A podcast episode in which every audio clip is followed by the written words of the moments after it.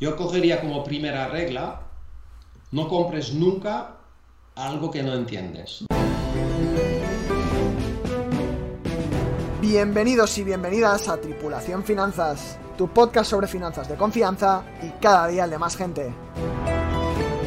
Hoy, como invitado especial, Pascal Wojtaszczyk, que nos va a explicar qué pueden aportar los físicos al mundo de la inversión y las finanzas.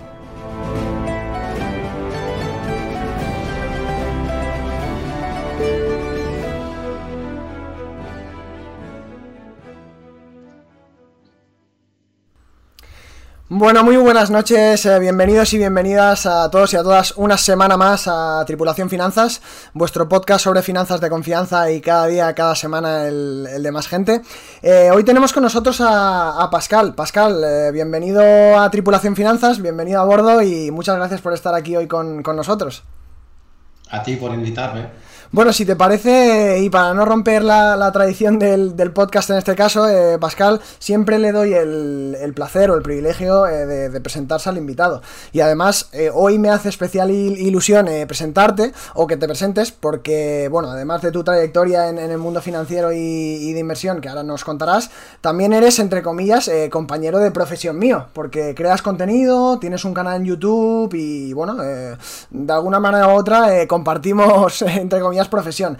Eh, si te parece, para que te conozca yo más en detalle y, los espectadores que, tenemos hoy o futuros oyentes, cuéntanos un poco tu background a nivel de profesional, a nivel de estudios y bueno, si te parece, publicita un poco tu canal de YouTube. Feel free.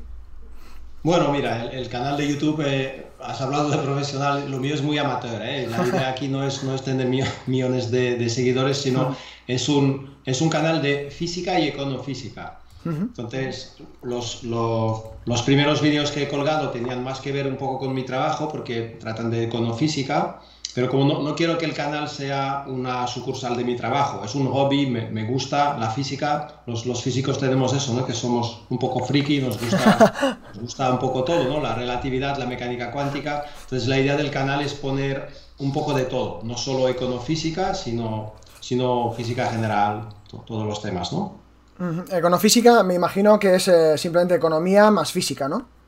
Sí, a ver, es una, es una, eh, digamos, quizás la palabra econofísica es, es, reciente, no sé desde cuánto se ha empezado a hablar de esto, pero los físicos en, finanzas sí que, sí que ya llevan tiempo, ¿eh? eso, es la, la, década de los 70 sobre todo, ¿no? Pero quizás en aquel, en aquel entonces no se hablaba de econofísica, ¿no? es un término más moderno. Ya, vale. Eh, oye, pues cuéntanos un poquito, eh, un poco de tu vida profesional y a nivel de estudios, si te parece, y así ya eh, te conocemos más en detalle.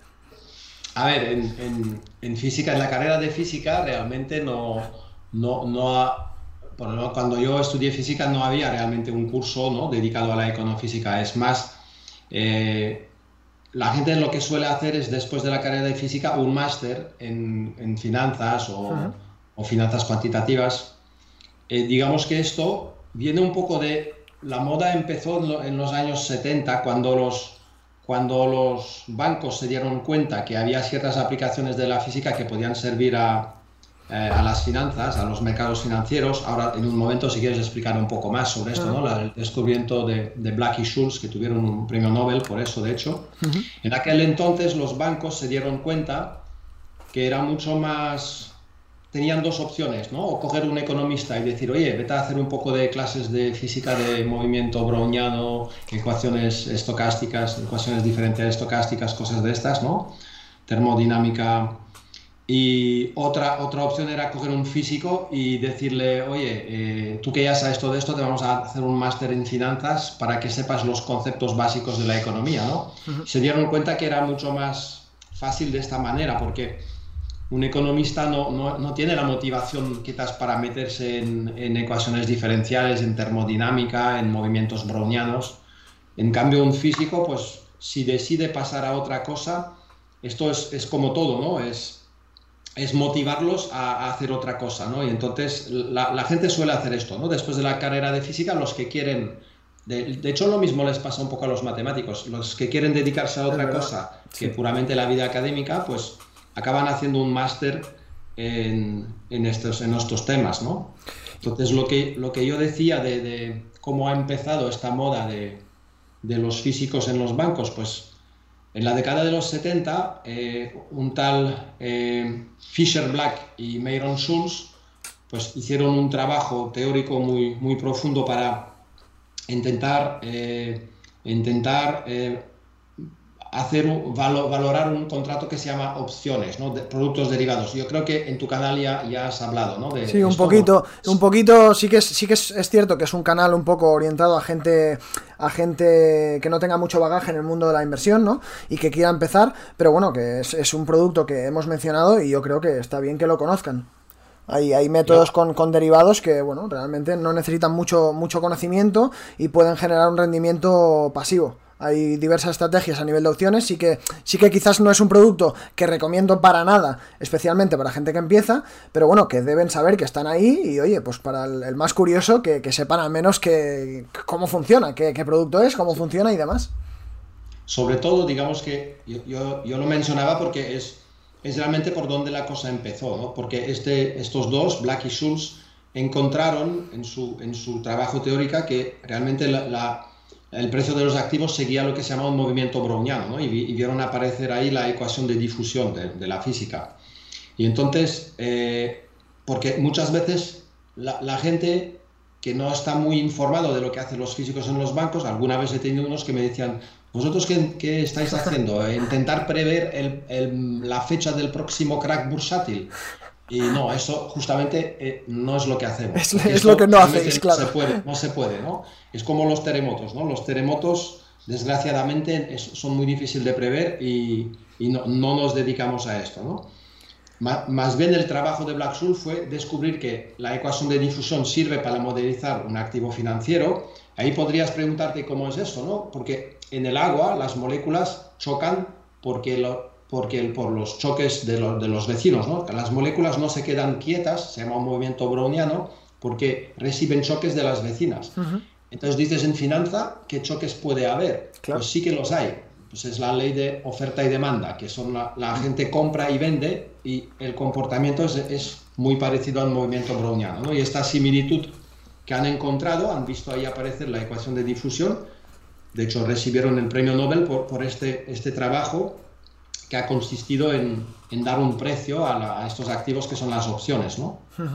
no sé si quieres que, expliquemos más, bueno, si quieres que expliquemos un poquito más sobre las opciones, pero sí, sin entrar en detalles. Lo, entraremos, entraremos en detalles un poquito más tarde. Antes, de entrar en, ese producto, sí que te quería preguntar a nivel personal, em, ¿cómo, cómo, ¿Cómo encuentras tú un vínculo a nivel personal, insisto, entre el mundo físico y el financiero? Es decir, debe haber algún momento en el que tú, cuando acabas la carrera de física o sigues o quieres entrar en el mundo profesional, haces un clic y quizás eh, te enfocas más en el terreno financiero o empiezas en la física y quizás luego encuentras un vínculo con el financiero y ves que te que te gusta más. Eh, sí que te pido aquí que vuelvas 10, 15, 20 años atrás y me digas si hay algún momento realmente en concreto en el que tú como físico digas, oye, pues eh, el mundo de las finanzas mm, es interesante, voy a transicionar hacia ahí, voy a pivotar hacia, hacia la inversión o finanzas en general. Sí, a ver, esto puede depender mucho de las personas, ¿no? En mi, yo voy a contar mi, caso particular, que quizás no es lo, lo más habitual, ¿no? Porque hay gente a veces estoy sorprendido cuando tenemos becarios o, algún estudiante que conozco que tiene muy claro que después de la carrera de física o de matemáticas se quiere dedicar a la finanza, ya tiene planificado hacer el máster y todo esto.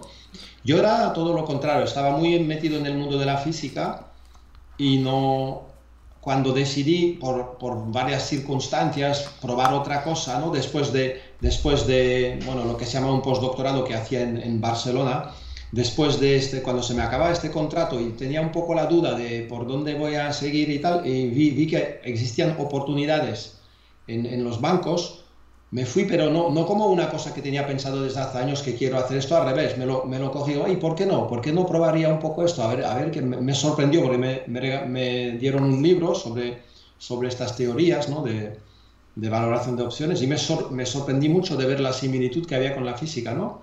Entonces digo, mira, ¿por qué no? Lo voy a probar. Pero me fui de la vida académica sin, sin, sin estar segura sin estar seguro que no volveré, ¿no? Era como, bueno, lo voy a probar. una, una, una, excedencia, ¿no? A nivel... No es lo mío, pues ya, ya, ya haré otra cosa. Y al final, mira, me quedé. Muy bien. Eh, te pediste, digamos, una excedencia, ¿no? A nivel del, mundo físico y te fuiste al, financiero en este caso, ¿no? Igual, igual en un futuro vuelves. Muy bien, muy bien.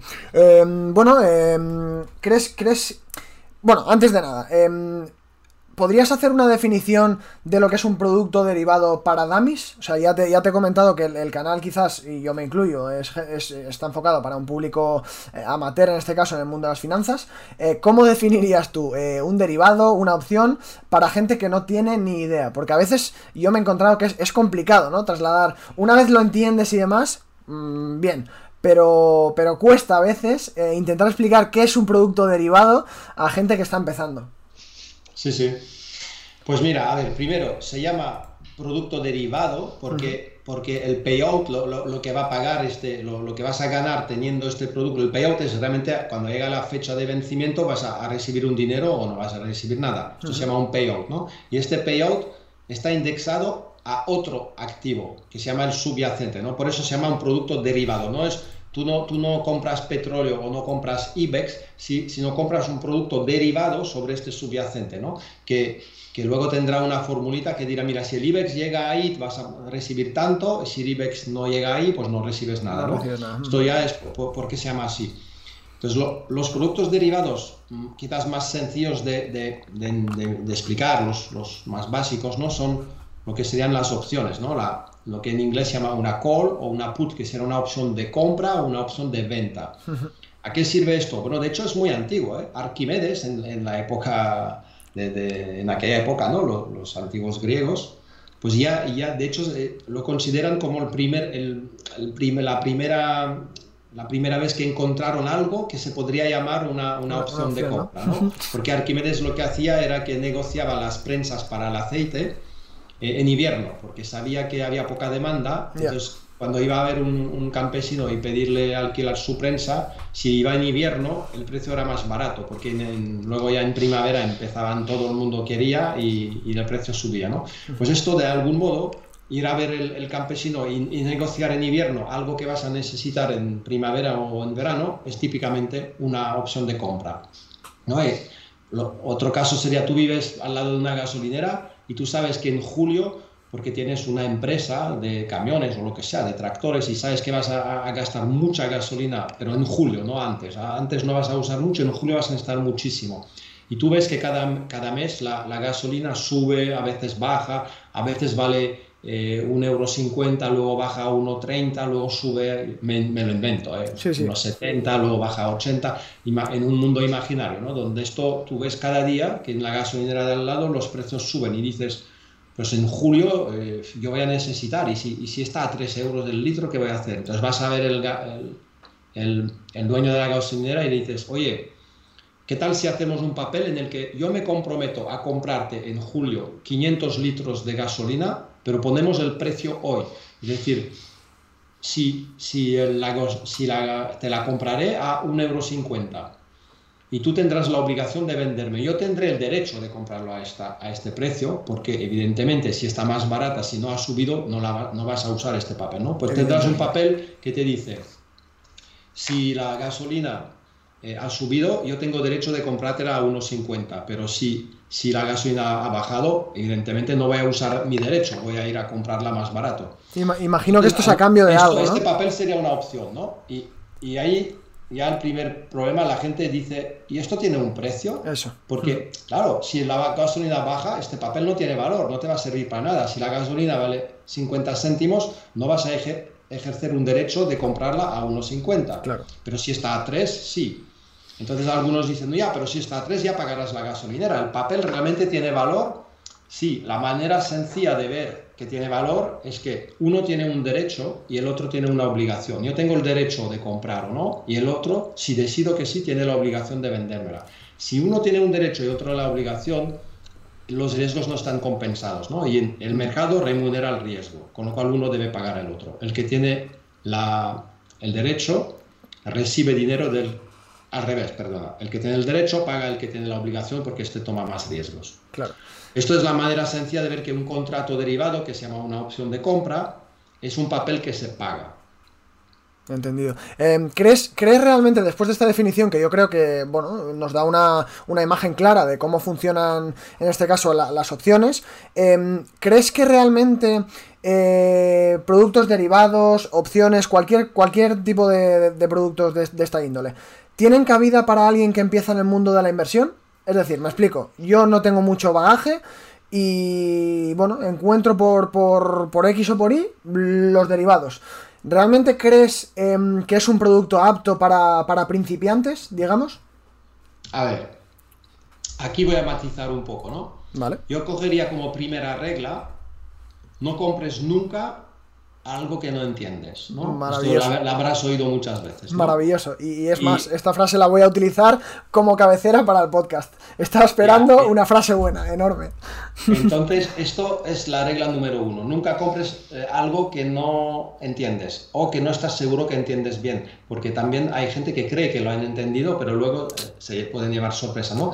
Ahora, si has entendido bien lo que es una opción y todas las consecuencias que esto tiene, si has estudiado bien el posible payout en función de lo que va a pasar al mercado, ¿no? en, caso de una opción sobre la gasolina, en función de la subida o bajada del petróleo, si has calculado bien lo que vas a ganar en cada caso, entonces, ¿por qué no? Porque al final lo bueno de una opción es que la pérdida máxima, si la compras, si la vendes, es más complicado. No vamos a entrar en estos detalles, ¿no? Pero si alguien, un inversor, normalmente lo que hace es comprar una, opción, no venderla, porque ahí hay mucho riesgo, ¿no? si la compra, la ventaja es que la cantidad de dinero que puede perder está limitada. Ya lo sabe de entrada la pérdida máxima. Y la, la, ganancia puede ser ilimitada. Y sobre todo lo que les gusta a los, a los inversores o los especuladores es el efecto apalancamiento. ¿no? Si tú tienes, si tú dices, eh, tengo 5.000 euros para poner en la bolsa, ¿no? pues si pones 5.000 euros en la bolsa y la bolsa, eh, o compras una acción única, por ejemplo, para decir algo que no es una buena idea, ¿no? hay que siempre diversificar, pero imagínate que compras por 5.000 euros de acciones Tesla o Google, pues si, si esto sube 10%, pues tú ganas 500 euros.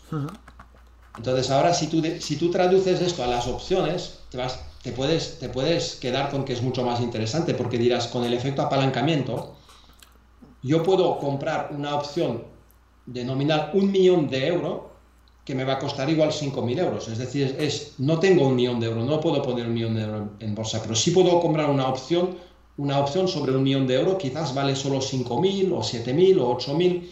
Entonces, tú, tú, tú al final vas a invertir como si tuvieras un millón. Pero ¿qué pasa? ¿Cuál, cuál es la diferencia? Que, que, en la primera manera de invertir pongo 5.000 y compro acciones directamente.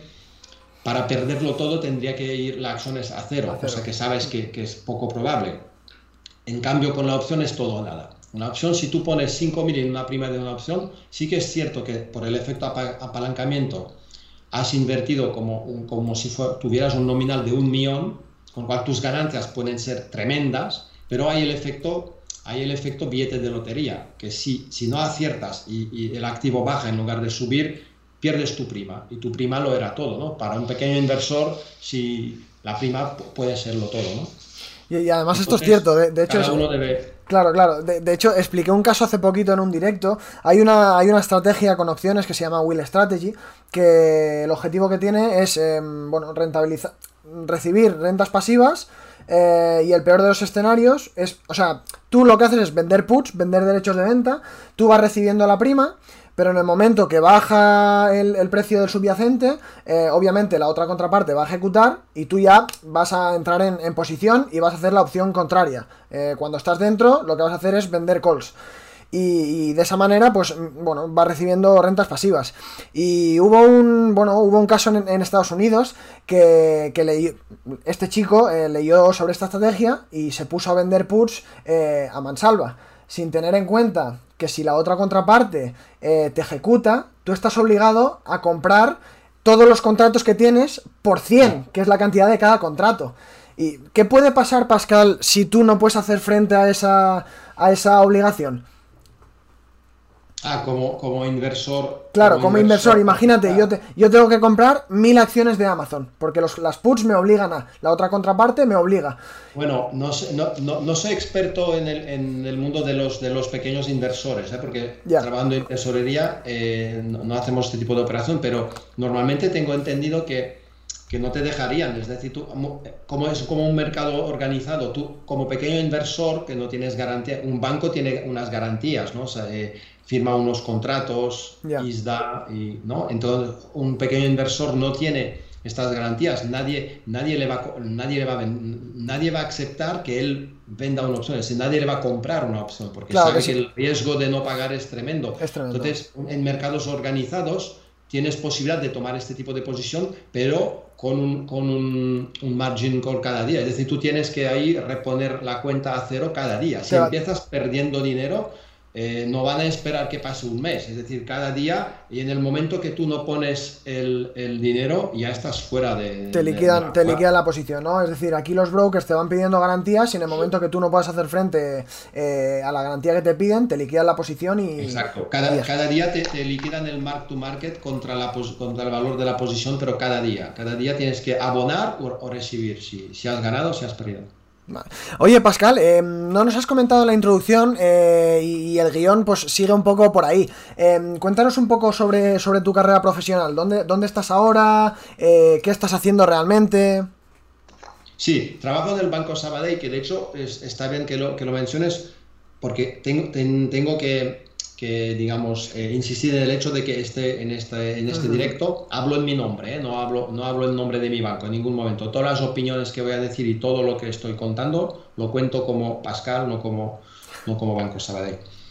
Eh, entonces, ahora mismo estoy en la tesorería del Banco Sabadell. La tesorería está separada por activo, ¿no? Hay, hay los que gestionan el riesgo crediticio, el riesgo de divisa, el, luego lo que se llama el, el money market a corto plazo, ¿no? Y en mi caso, yo soy en el grupo, soy responsable del, del, grupo que gestiona el riesgo de tipo de interés, pero tanto directo como, como derivado, es decir, lo que se llama volatilidad, ¿no? Gestiono el riesgo de tipo de interés y de volatilidad a largo plazo.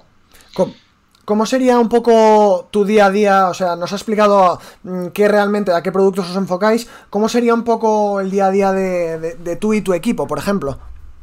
Bueno, mira, hay, dos cosas, ¿no? Es decir, hemos hablado de los derivados y entonces de una, cartera de derivados en un banco se gestiona lo que se llama, lo que, a ver, la, palabra se llama delta cero, ¿no? Quiere decir que eh, intentamos quitarle el lado aleatorio de, de la cartera esto, esto se hace mediante una gestión, lo que se llama una cobertura delta, que, que consiste en tener en, en, la cartera una proporción del subyacente para contrarrestar los, los efectos de, de, la opción. ¿no? Concretamente, tú tienes una cartera, tú tienes que vender opciones a todos los que quieren comprar y tienes que comprar a todos los que tienen que vender. Y no, tus flujos dependen de lo que, te, de, de, lo que los inversores te piden. ¿no? Entonces, cuando te entra una compra, o una venta, pues tú tienes que, eh, para, evitar que la cartera eh, pierda dinero, tú tienes que eh, quitar el lado aleatorio. Y cuando digo evitar que la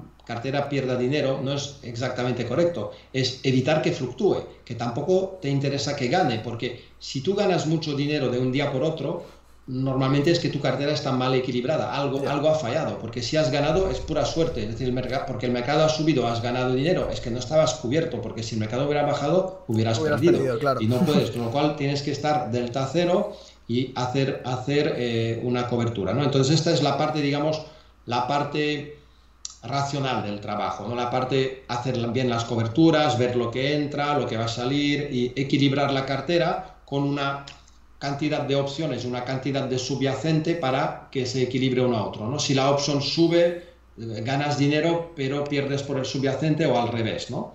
Y de este modo se llama hacer la cobertura delta. Y la otra parte, la, parte más especulativa, a ver, ahí te quería preguntar un poco. sobre la, especulación. claro, te, iba a preguntar si, hay una parte de especulación. Claro, si realmente hacíais un poco de trading especulación a nivel... A nivel... Sí. lo hay, pero a ver, la, palabra especulación ha tomado un poco... tiene mala fama, ¿no? Cierto. Pero yo creo que tiene mala fama por el, por el porcentaje que, que, que, te afecta, ¿no? Si haces mucha especulación, pues no es buena idea.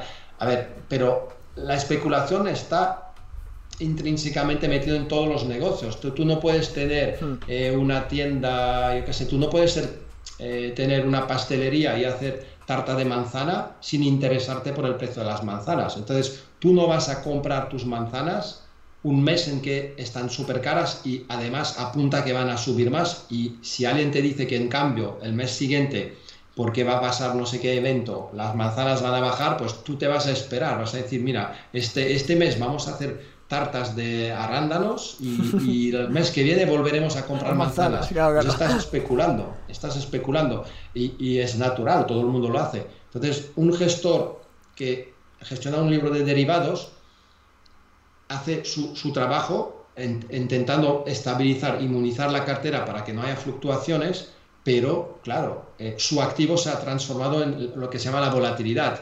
Como el pastelero, su activo es la manzana y, está, y su negocio va a ir bien o mal en función del precio de la manzana, pues el, el gestor de derivado su activo es la volatilidad, porque se ha quitado todo el lado aleatorio del mercado, pero le queda la volatilidad. Y entonces eh, nuestro trabajo consiste en especular un poco sobre qué pensamos que va a pasar con la volatilidad el mes que viene o mañana o de aquí 15 días y entonces es torear estas olas de volatilidad es la parte eh, especulación. imagino que será la, una de las más complicadas, ¿no?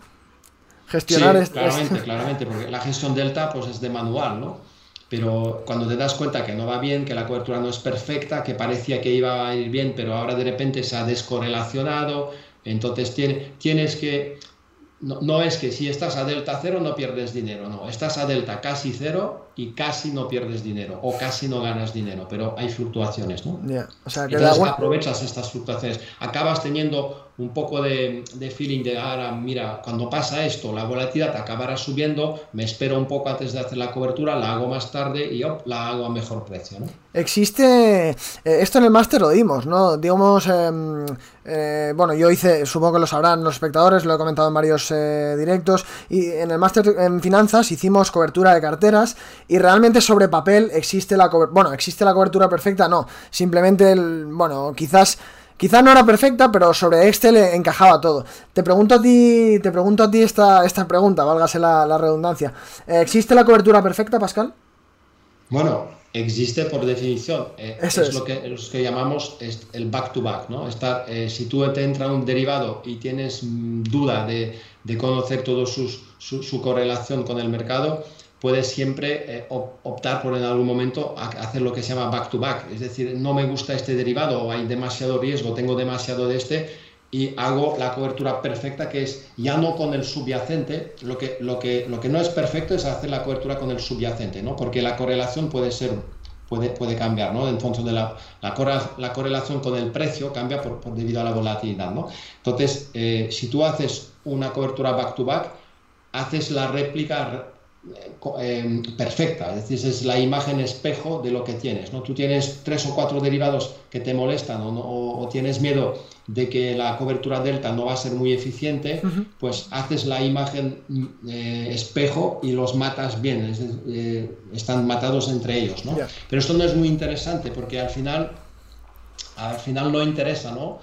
Tú, tú, tienes que, tú tienes que comportarte como un creador de mercado. Cuando alguien te pide un derivado, no, no lo vas a buscar a mercado para vendérselo, sino eres un simple intermediario, ¿no? Como gestor de, gestor de libro, de derivados, lo que tienes que hacer es generarlo. Dice, tú quieres un derivado, te lo vendo, pero no lo compro, lo, gestiono yo. Cuando ya se te acumula demasiado riesgo, puedes en algún momento, pues para liberar riesgo, eh, hacer esto que llamamos el modo back-to-back, -back, pero no se hace mucho. Hablando, hablando un poquito de, trading, que ha salido la, palabra hace, hace poquito, eh, bueno, la Internet y la tecnología en general nos ha permitido avanzar mucho en, el, mundo, digamos, eh, en tónicas generales. Eh, y en el caso de, la inversión, pues se ha pasado un poco del paper trading a poder ver gráficos en pantallas. Y luego, eh, bueno, pues eh, ha abierto, digamos, nuevos caminos en el mundo de la inversión y ha nacido una cosa que se llama, bueno, no ha nacido, pero sí, sí, sí gracias a la tecnología ha nacido eh, el trading algorítmico. los algoritmos obviamente ya, ya existían. Em, ¿qué, qué, qué, qué, opinión te suscita a ti el trading algorítmico? ¿Qué opinas realmente sobre, sobre este tipo de trading? ¿Se, se utiliza en banca? ¿No se utiliza? Pues mira, es, curioso porque mira, normalmente la respuesta era no, no lo utilizamos, ¿no? Si, si, si, hubiéramos hecho este, este, este programa hace unos meses, te hubiera dicho no, nunca lo hemos utilizado, sé que se hace tal, pero da la casualidad que justamente está, hemos estado metido eh, desde diciembre hasta ahora en un proyecto de, de trading algorítmico, de, bueno, concretamente de, de, machine learning, deep learning, para, con un objetivo muy concreto. ¿eh? a ver, sinceramente aquí nuestro proyecto es no, es a alto nivel, ¿no? Y, en el sentido de que no es una apuesta para empezar a ganar dinero, de montar ahí una máquina que te va a comprar y vender y ganar dinero. No, la, idea primera era entender, ¿no? Es decir, montar, intentar programar un deep learning ah, sobre una red neuronal para, para, para ver si realmente existen estos patrones, estas correlaciones que se pueden escapar a, al ojo de un ser humano, ¿no? Es decir, al final todo esto está basado en el hecho de que por mucho que en teoría el mercado financiero, cualquier activo es un movimiento browniano, como, como si fuera eh, el movimiento aleatorio, ¿no? En realidad no lo es. Si lo fuera, no habría trading algorítmico, porque, porque no puedes batir el, el, azar. El azar siempre gana, es decir, no hay estructura. Tú no puedes, si por definición, el paso siguiente no depende de lo que ha pasado antes y es probabilidad igual arriba que abajo, un mitad, mitad. Lo cual no, no hay posibilidad de estudiar el pasado para adivinar el futuro. Esto no, no funcionaría, ¿no? Como en realidad no es el caso, no, no, es un puro movimiento browniano, no es puramente aleatorio. De hecho, hay una cosa interesante, tú me enseñas a un trader profesional, una persona que está acostumbrado a hacer trading, le enseñas un movimiento browniano real generado por un ordenador y un activo financiero sin poner nombres a los gráficos, sin poner nada, le, enseñas los dos y enseguida, sin, sin, sin, tardar medio segundo, sabe cuál es el mercado y cuál es el, el aleatorio, porque son muy diferentes. Entonces, ¿qué pasa? Que hay unas estructuras eh, que, salen de lo aleatorio, ¿no? Por ejemplo, de hecho, toda la, gente que intenta hacer...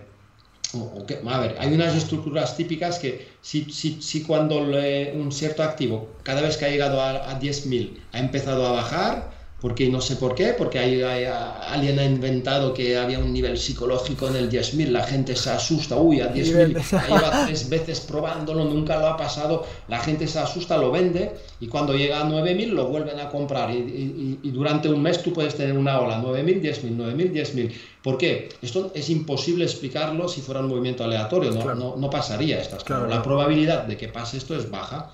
En cambio, como los traders son seres humanos, pues hay este efecto psicológico que digo, uh, un déjà vu, eh, a 10.000 hay que vender, a 9.000 hay que comprar. Y es, es, la típica regla que se autocumple, ¿no? que no tiene ningún motivo de, de, que haya ventas al 10.000, pero todo, como todo el mundo lo sabe, se, se acaba autocumpliendo. ¿no? Y, son, pues, y, es así, ¿eh? en, es que en este tipo de, estructura, pues un, tú puedes a ojo ya adivinar tu propia estructura. Si tú te, das cuenta que hay esta ola, pues la puedes aprovechar. Puedes tú también vender ahí y recomprar abajo.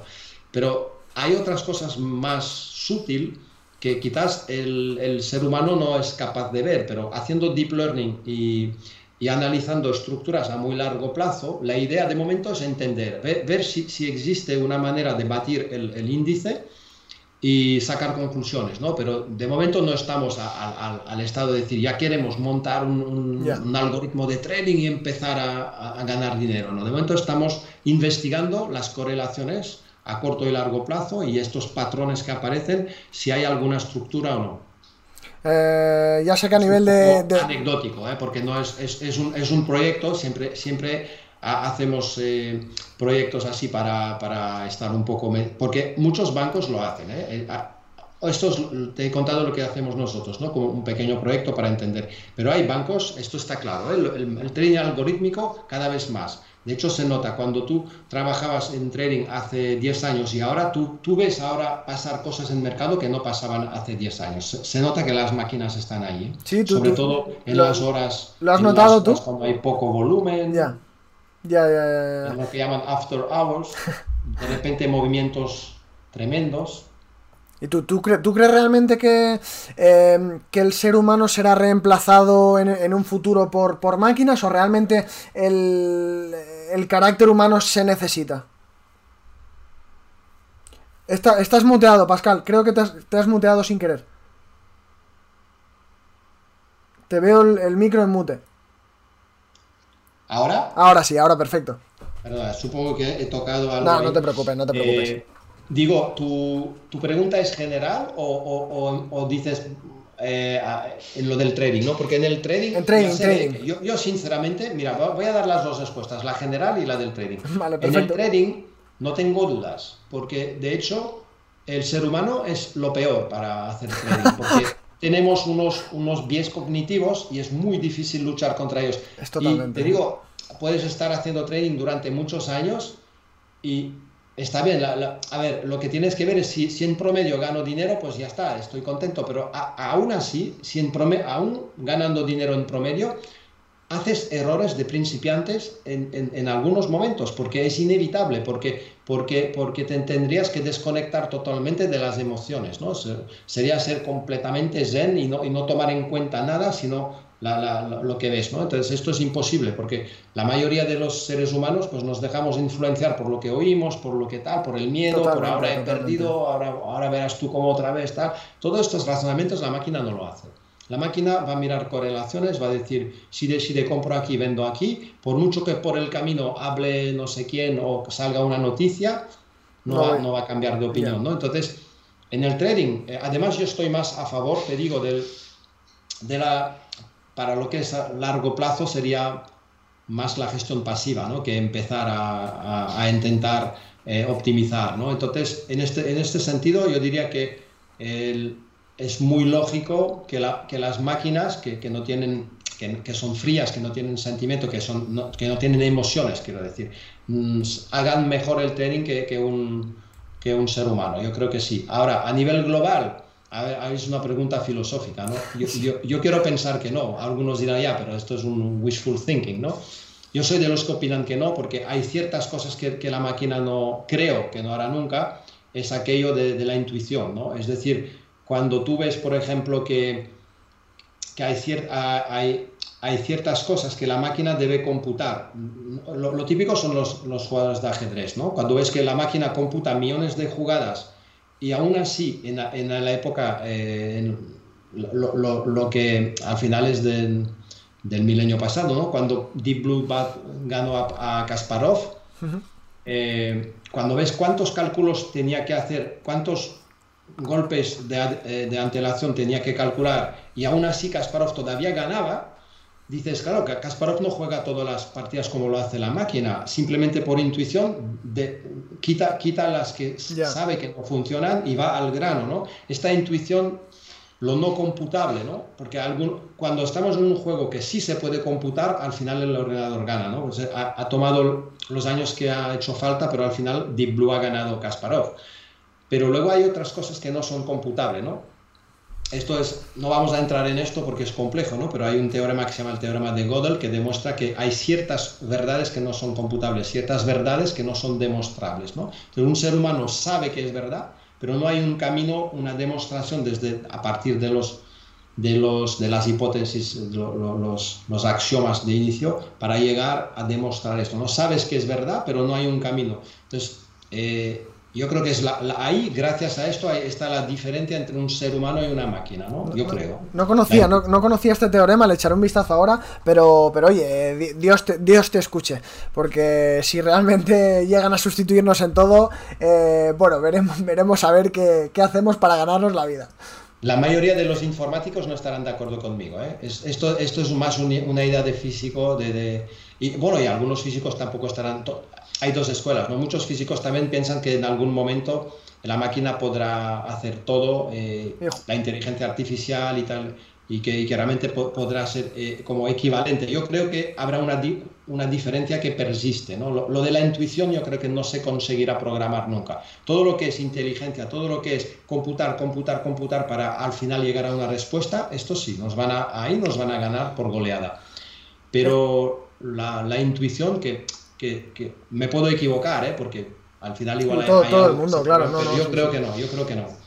Elon Musk yo creo que ahí, ahí sí que se ha dado un poco por vencido, ¿no? Eh, siempre quedará para, el recuerdo eh, que en una entrevista lo dijo sin, sin, ningún tipo de tapujo. Si no puedes luchar contra ellos, únete a ellos. Y yo creo que en este sentido sí que ha tirado un poco la toalla y tiene más que asumido, ¿no? Parece que, la máquina nos llegará a sustituir en algún momento. Pero oye, veremos, veremos. Aquí hay un gran choque entre, entre dos, eh, digamos, mm, movimientos y a ver, a ver, hacia dónde se, se decanta la, la, pesadora. Em, vamos a hablar, si te parece, sobre. Bueno, ya eh, nos acercamos al final. Te voy a sacar un último tema y después de este tema eh, te voy a hacer una pregunta que hago a todos los invitados que, vienen al, programa.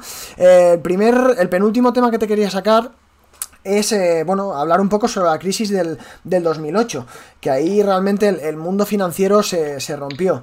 Eh, y se rompió porque teóricamente eh, hubo un cisne negro. Bueno, teóricamente, y mucha gente lo dice, ¿no? Un cisne negro no deja de ser un evento que no se puede prever y que, bueno, en este caso afectó y rompió el sistema financiero. Em, Tú como físico, eh, sí que hablan, sí que se habla de que había indicadores, eh, hay una peli que el protagonista, Michael Gray creo que era, o si no estoy equivocado, que sí que fue uno que, se posicionó en contra del mercado inmobiliario americano a través de los eh, CDS. Em, ¿Es fácil o hay alguna manera de prever este tipo de eventos? Ya no te hablo de la crisis, pero sí, sino más bien de los cisnes negros. Porque la crisis, ¿qué opinas tú de la crisis del 2008? Antes de nada. Mira, yo Igual, igual voy a sorprender también porque ya sé que el libro este de eh, Nassim Taleb, eh, El Cisne Negro, ha tenido mucho éxito, ha sido un bestseller. Eh, pues yo sinceramente creo que la crisis del 2008 era lo contrario de un cisne negro. No, no, hubo, no hubo cisne negro en 2008. A ver, un cisne negro, luego, lo comentaré, a ver, es una, es una idea que se vende bien, ¿no? Es una manera un poco... Yo creo que Taleb es un oportunista, pero... Yo también lo creo, ¿eh? A ver, eh, si tú... Yo cuando pienso a la crisis del 2008, veo que en algún momento los bancos en, en 2000, 2001 empezaron a acumular activos de crédito en su balance, no mucho.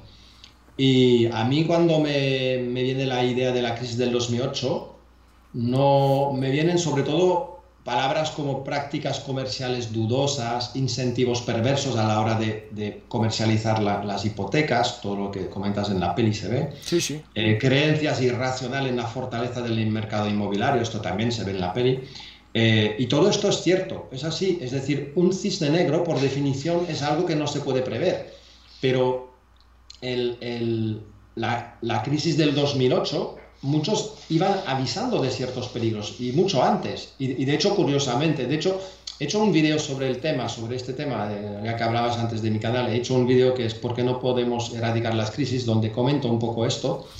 Eh, no sé si era en este o en el de antes, el de sí, bueno, previsible y la previsible, da igual, es que hay, hay, pocos en mi canal, así que eh, los podréis encontrar sin problema, ¿no? Eh, y Eonos, por, por si, sí, lo menciono rápido, y Eonos se llama el, canal.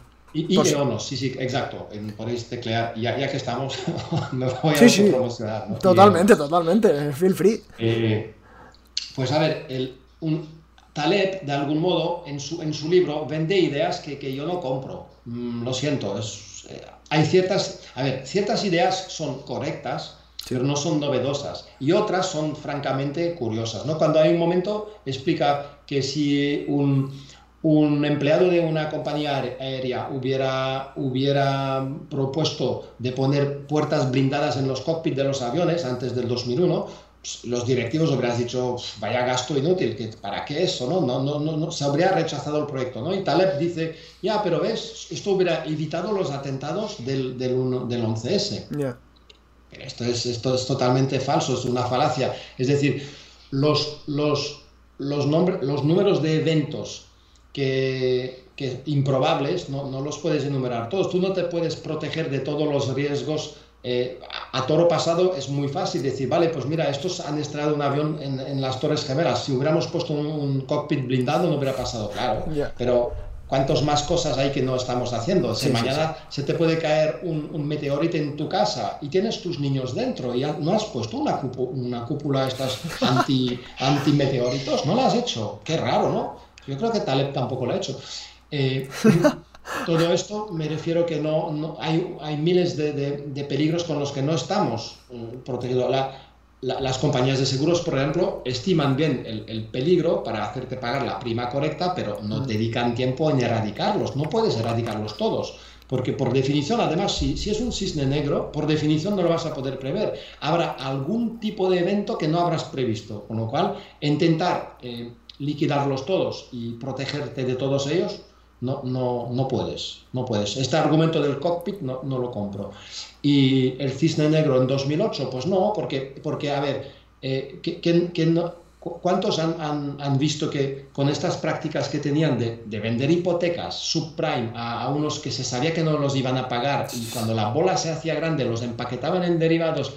Que no, ya sé que estoy hablando con, con, con datos concretos, a toro pasado, entonces digo, vale pues eh, no, quiero caer en la trampa de os lo dije, ¿no? Y no es esto, pero, pero Taleb es oportunista. Él, él lo que hace es aprovecharse de una cosa para venir con, su discurso del cisne negro. Pero no hubo, no hubo cisne negro en 2008. Hubo, hubo prácticas dudosas, hubo, hubo, hubo bancos que, que hicieron eh, realmente que cometieron imprudencias de acumular estos activos empaquetados en derivados en su, en su balance y muchos han muerto por el camino. Y por mí no es un cisne negro. Oye, ¿y tú, y tú cómo, cómo tú estabas en Banco Sabadell cuando, cuando pasó la, cuando quebró Lehman? Iber Stearns y demás? Eh, yo, yo, llegué en el, en el Sabadell antes del. Perdón, después del 2008, en el 2010. Ah. ¿Estabas en alguna entidad bancaria en, en, plena crisis? Te iba a preguntar, o sea, claro, es que yo te iba a preguntar, ¿cómo vivisteis esto? Eh, tú que tienes un, un cargo, o tenías, imagino, un cargo importante en un banco, ¿cómo vivisteis esto? Eh, ¿Realmente lo visteis venir desde dentro? ¿Lo veíais? ¿Veíais un poco hacia dónde iba a ir la, cosa? ¿Veíais este tipo de imprudencias? ¿Os, os posicionasteis? ¿No? ¿Cómo, ¿Cómo, lo viviste tú? ¿Cómo, cómo... A ver, yo he tenido la suerte de, no estar en, la, en, el desk equivocado. Es decir, yo estaba en tipos de interés.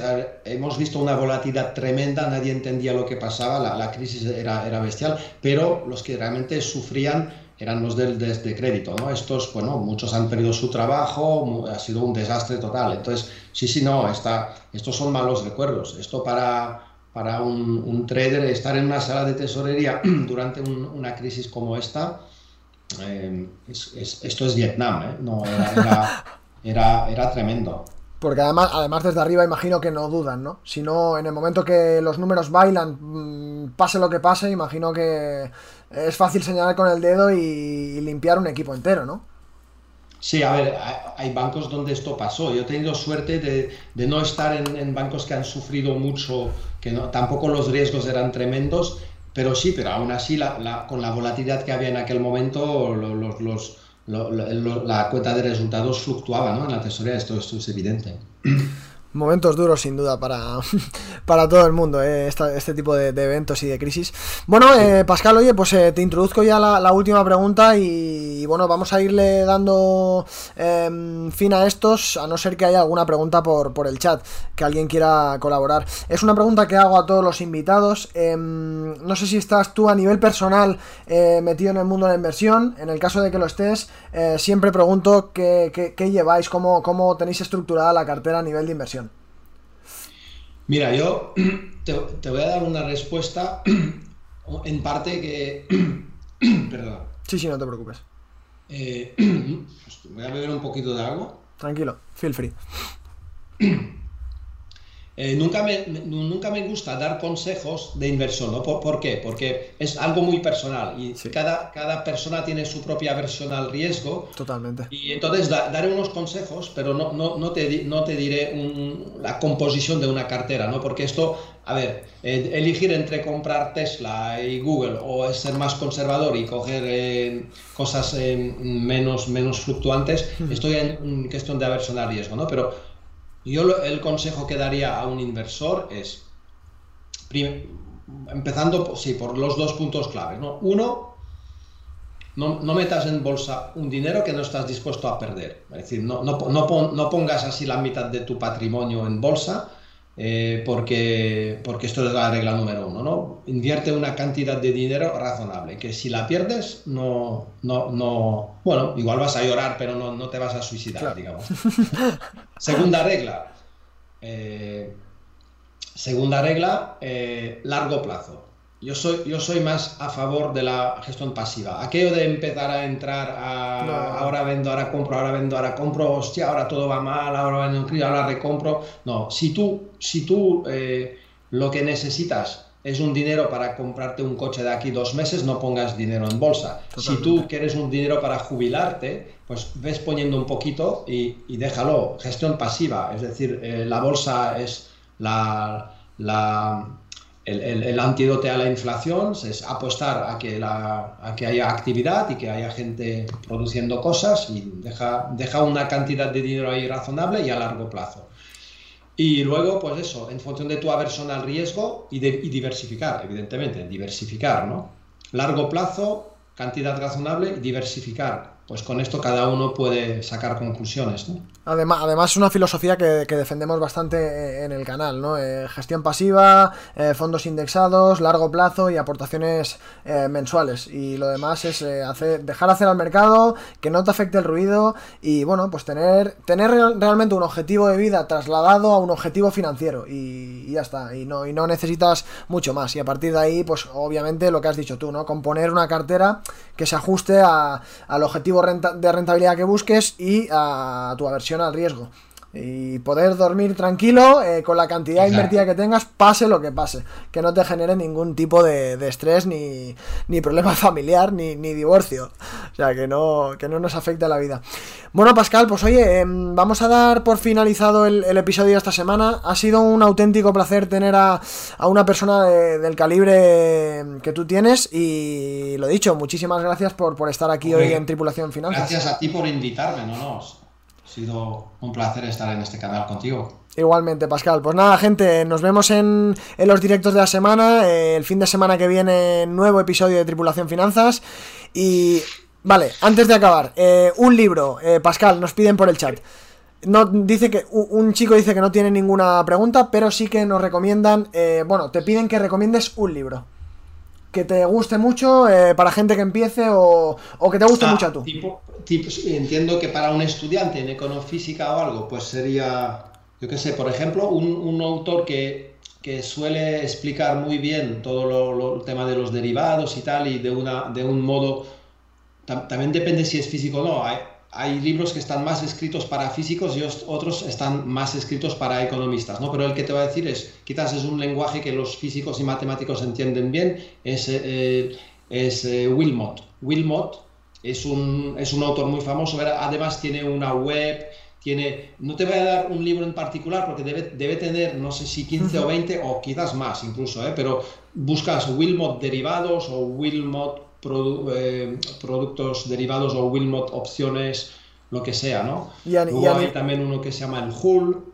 Hull también ha, escrito un libro que durante muchos años era un poco como la, la, la Biblia en, de los que empezaban en el mundo de los derivados. Sí, este, este lo tenía más localizado. El primero no, el Hull sí. Hull sí lo tenía localizado. Luego, si quieres, si quieres pasar a, otro nivel, ya esto es como para principiantes o para, para tomar contacto. ¿no? Luego, si quieres pasar a algo ya más, más técnico, si realmente trabajas de esto y cosas quizás un poco más técnicas, sería Brigo, Brigo Mercurio, son dos autores que han, también han escrito un libro que era la Biblia durante muchos años, ahora lo están reescribiendo porque, claro, ha cambiado mucho el, mundo. Eh, pasó una cosa en los tipos de interés que se llama que, bueno, hay, unos activos que antes se valoraban con una curva y ahora son con dos. Hubo como un cambio de paradigma muy fuerte, con lo cual este libro ya no es muy actual, pero sigue siendo un, contenido muy, muy profundo y la, hay que hacer correcciones, ¿no? Pero, pero Brigo, por ejemplo, es un autor ya muy dos cositas respecto a lo que has comentado. Uno, eh, nos preguntan si, si, de los que has mencionado tú de autores eh, están en español los libros a nivel de derivados. Mm, mm, mm, no, no, lo sabría, ¿no? Seguro, alguno, alguno habrá traducido, alguno de Wilmot posiblemente. El Hull no creo. Ah, sí, sí, espérate, existe una versión del Hull en español. Creo que la he visto pasar un día. Yo tengo la versión inglesa, pero uno me enseñó una versión española. Juraría que el Hull, pero Está pasa? que el Hull en español igual no es tan, tan denso como el Hull en inglés. Han, han traducido como el 70%. Y cuando lo abres y miras, hay más detalles en el inglés que en el español, pero bueno, existe una versión española. Y a, nivel de inversión, no, tan enfocado a derivados, algún autor a nivel de inversión, no sé si, claro, no, toca tanto tu campo profesional, ¿conoces alguno a nivel de inversión más eh, normal, más, eh, bueno, el estilo que hemos eh, defensado hace tres minutos? ¿Algún autor que te guste? No, ahí no, tendría mucha recomendación en esto. Vale, ahí, ahí sí que yo les he recomendado un par o tres de libros que sí que, pueden, pueden consultar y bueno, eh, simplemente lo dicho. Eh, pues nada, Pascal, eh, vamos a darle fin aquí. Lo dicho, un auténtico placer tenerte, haberte tenido en Tripulación Finanzas. Estás invitado a volver cuando quieras y nada, muchas gracias. Gracias a ti. Muchas gracias, chat, por haber estado aquí con nosotros hoy. Eh, lo dicho, nos vemos en, durante la semana y el fin de semana que viene. Cuidaros mucho y acabad de pasar un buen domingo. Abrazo. Chao, chao.